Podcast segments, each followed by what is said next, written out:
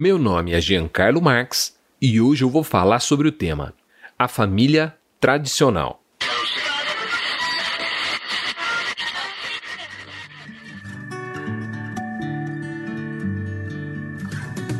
Você está ouvindo da Crentaços Produções Subversivas.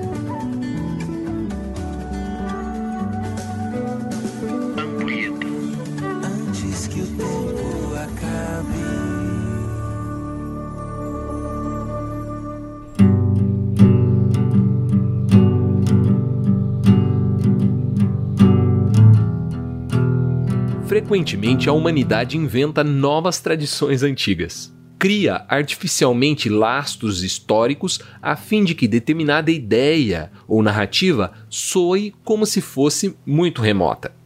A tradição e cultura arianas utilizadas pelo nazismo alemão como marca de historicidade foi uma dessas criações. O partido nazista adotou símbolos, gestos, costumes que remetiam a um passado glorioso que hoje sabemos nunca existiu.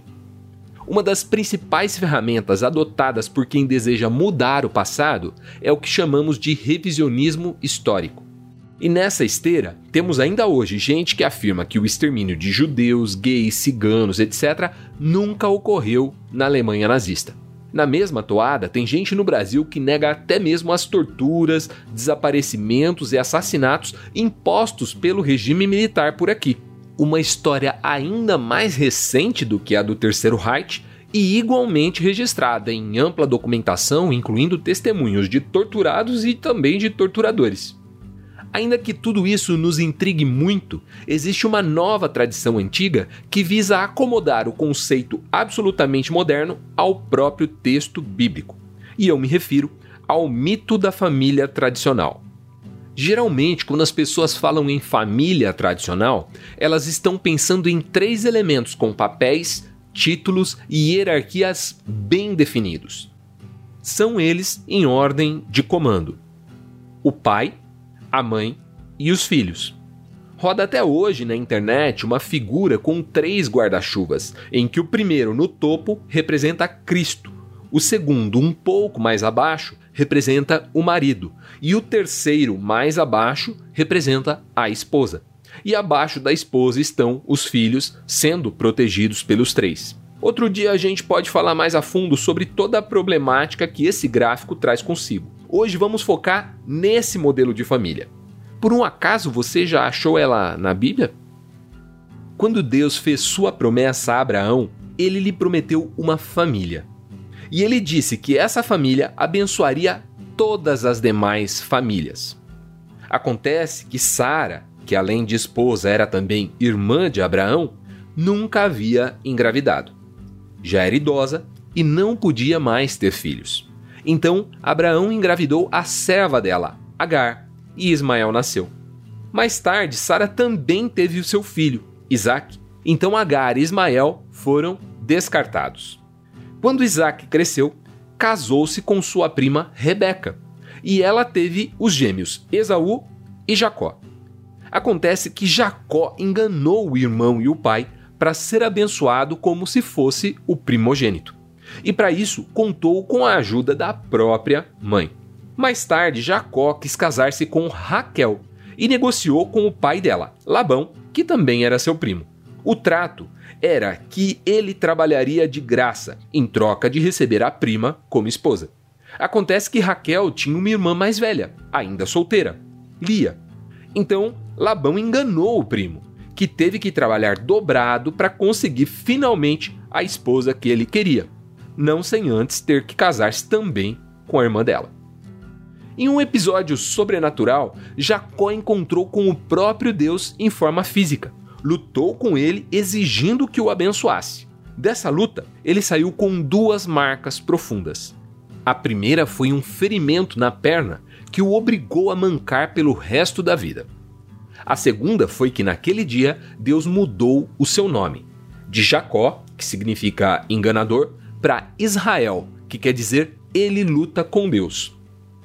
Então Jacó, ou melhor, Israel, com as suas esposas tiveram doze filhos, que deram origem às doze tribos de Israel. Um deles era José, o favorito do pai. E ele provocava os seus irmãos, contando seus sonhos em que ele se dava bem e os demais sempre tinham que se curvar a ele. Então os irmãos, tomados de inveja, decidiram matá-lo. Mas como passava por ali uma caravana de mercadores, os irmãos acharam melhor faturar um dinheiro e venderam José como escravo para os egípcios. Em seguida, mentiram para o pai, Israel, dizendo que ele havia morrido em um acidente. Alguém consegue me apontar a família tradicional em alguma parte dessas histórias? E olha, nem adianta seguir em frente, porque, sinceramente, sem querer dar spoiler, só piora. Apesar disso tudo, Deus escolheu essa família absolutamente disfuncional para abençoar todas as famílias da terra. E no ápice dessa árvore genealógica, o anjo Gabriel se apresentou a uma jovem noiva palestina e disse: Alegre-se, mulher favorecida, o Senhor está com você. Lucas 1, 28. Então Maria foi informada de que ficaria grávida antes mesmo de se casar com José, o que era um problema, e que seu ventre logo mais abrigaria o ungido de Deus. A mesma criança prometida a Abraão, a partir da qual todas as famílias da terra seriam acolhidas, amadas e benditas. Então, se a sua família não é exatamente aquela do comercial de margarina, não se desespere. Existe um lugar para você e para os seus na mesa com Jesus. E é ele quem te diz o mesmo que disse ao controverso Jacó: Não tema, pois eu o resgatei. Eu o chamei pelo nome. Você é meu. Isaías 43, 1. Bom, eu vou ficando por aqui. Um forte abraço e até o próximo Ampulheta, se Deus quiser.